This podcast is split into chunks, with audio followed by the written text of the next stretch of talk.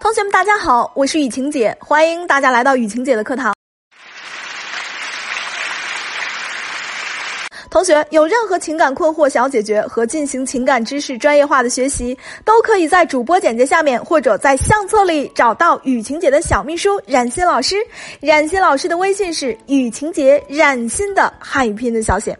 很多女人仿佛都有一个共识，那就是觉得男人在结婚前和结婚后是完全不同的两个人。也就是说，男人干脆变了一个人。所以啊，很多人就说了，得不到的永远是最好的。事实真的是这样吗？好像事实仿佛还真是这样。比如说啊，结婚前老公总是照顾我，有什么好吃的都先给我。呃，可是现在呢，吃饭就知道玩手机，也不吭声，也不搭理我。又比如说。老公结婚之前呢，几乎每天接送我上下班，结果现在呢，你爱回来不回来呗，不接不送，甚至回来晚也不打个电话。比如说结婚之前，我老公对我挺大方的啊，这个攒钱给我买手机，可是现在呢，总抱怨我花钱多，等等等等。到底为什么会这样呢？难道真相比女人想象的还要复杂些吗？嗯，真相就是这样的。那么到底有哪些复杂的真相呢？雨晴姐今天来给大家继续讲一讲。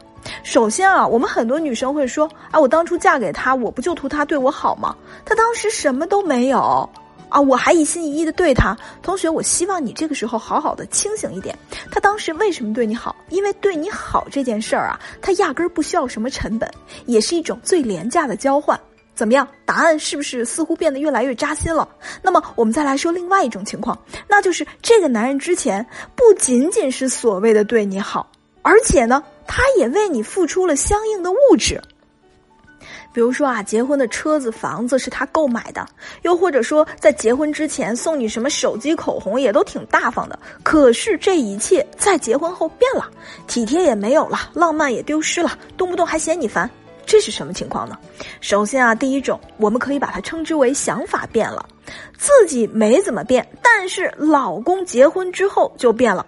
这种情况特别容易发生在结婚之后的不久。为什么呢？因为男人把追求女人当做一个项目来做，追求以及恋爱的过程中呢，肯定是会为这个女人多付出一些嘛，会为这个女人多暴露一些需求感嘛，肯定是会多给这个女人提供一些情绪价值嘛。其实坦白说，就是两个字儿：讨好这个女人嘛，尽量全方位的满足这个女人几乎上方方面面的情感诉求。但当两个人结婚之后，男人就会认为，OK，这个项目 over 了，终止了，我做好了，那么他就会专心的为其他的项目而战，比如说他最关键的事业。而这个男人专注项目的转变，就是我们女人经常提到的婚前婚后，这个男人仿佛变了一个人这件事儿。因为在女人眼中啊，你会爱我一辈子，永远像追我的时候那么热情。但是在男人这儿，他本来演绎的就是一个抱得美人归的逆袭故事。那 OK，那美人已经逆袭到手了，那后面又该怎么样了？那当然就是享受婚姻了。所以男人的思维也从一个付出者变成了一个享受者，想法变了，行动当然也就不一样了。所以啊，这个时候我们知道，想要让男人为你持续的付出，还希望他持续的像婚前那样对你好，你就有要有正确的方法去让他对你好。比如说，你得给他甜头啊，你得给他希望啊，你得让他在你身上看得到动力，他才会对你好，是不是？举一个非常常见的例子，比如说你希望这个男人帮你多做家务。对吧？你就说啊，我天天这么忙，家务累死累活都我一个人啊！这这你上班我也上班了呀！啊，怎么这个家是我一个人的吗？怎么让这个家对于你来说是是如家是七天呀？等等。那同学，那你这样的话火药味这么重，你们之间不争吵那就见了鬼了。那男人肯定会说，我又没让你干，你不干你你你就不干呗。我下班也挺累的，我又没逼着你干，那大家都不干呀，有什么了不起啊？谁也没逼谁，对不对？我怎么你怎么一点都不体谅人呢？巴拉巴拉巴拉，你说会有什么好后果？其实这个时候，我们不妨稍微的转变一下思路，稍微的变换一下方法。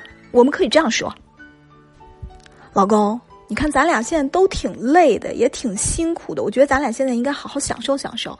哎，你看我那个姐们小红他们家啊，对对对，他们家，他们家那个雇一个那个钟点工阿姨啊，对，每天来三个钟头，哎呦，什么都给弄得好好的，来三个钟头正好做两顿饭嘛，下一顿饭微波炉里一打就行了。”也不贵，一个月三千来块钱，你看呢？兴许你老公一听三千来块钱，得了，我自个儿做两顿饭不香吗？哎呀，也是，但是咱俩这么忙，而且我最近吧工作又比较多，那你老公可能就说吧，那行吧，那你想吃什么，这我来做呗。同学，这不就得了吗？当然了，如果他还乐意接受这个钟点工的提议，你不照样也解放双手吗？大家不依旧是你侬我侬、和和美美的一家人吗？第二点啊，我要说的叫做价值变了。结婚后的男人，有的会变得对老婆挺不耐烦的，甚至挺嫌弃的；但是有的却不会，反而还是恩爱异常。那么这变与不变是根据什么来决定的呢？那这个时候我们就要想想，这个男人是根据你的硬价值娶的你，还是根据你的软价值娶的你呢？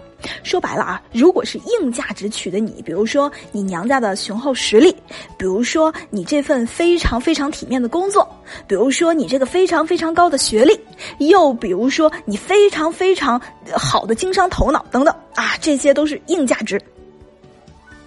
那么在你和他结婚的那一刻，他也就得到了你的这些硬价值，比如说他也变成了豪门女婿嘛。那么，OK，从男人的思维过程中呢，他是这么想的：哎，娶媳妇儿这个任务我已经完成了，我就没有必要再过多投入了。而且呢，还有很多案例是什么呢？就是凤凰男娶了家境不错的富家女啊，靠这个富家女的家境发家致富，结果最后呢，还是找了第三者，抛弃了原配。为什么？因为你要知道，他当时和你结婚，奔的就是这些硬性价值啊。当他有了这个价值的时候，而你的软性价值又没有及时提升，你就会随时有可能。被替换掉，那什么东西又是软价值呢？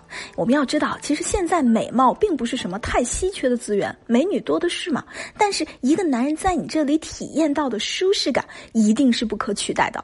他即便是遇到了硬价值比你高不老少的女人，他也会觉得你是无可替代的，更不会出现在婚后对你不耐烦的情况。他甚至可以感受到，他对你已经形成依赖性了。因为在他工作不顺心、不顺利的时候，只有你能把他给开解了。因为当他被什么人坑了，遇到很多很多让他难以下咽的苦水的时候，只有你能让他笑起来。那么这个时候，他遇到事情就自然而然会去跟你商量。如果你生气了，不愿意再为他提供这份软价值，那么他就会紧张，那么他就会积极解决你们之间面对的问题。要知道，他取的是你的软价值，那么在他心里，你就是一个他需要的人，一个必不可少的人，而不仅仅是一个妻子的角色，甚至更加高于这个妻子的角色。举个例子啊，比如说啊，当男人在沟通的时候去沉默的时候，我们很多同学啊会霸王硬上弓的去进行一些强制性的沟通，例如说你说话呀，我们之间就不能好好谈谈吗？你到底怎么想的？你你觉得这样的话能解决问题吗？我觉得你今天不说不说出来，我们还怎么睡觉呀？你就不能说吗？你就那么不相信我吗？等等等等。那么这个时候，男人对你以上的种种行为就会感受到抵触。那么这个时候，你不妨倒上两杯水，你拿一杯，他拿一杯，然后你漫不经心的拿起一杯水，喝一口，然后端着杯子说：“怎么，看着你今天好像心不在焉，遇遇到什么事儿了吗？”等等，那么这种开放性的方式就可以打开他的话匣子，准确的说，提高打开他话匣子的几率，让他在一个安全的环境里倾诉，而不是针尖对麦芒。同学，如果你处于感情中，并且发现那个他对你越来越不上心，越来越逃避跟你的沟通，越来越减少对你的付出，你也不用担心，你可以在主播简介下面或者在相册里找到雨晴姐的小秘书冉欣老师。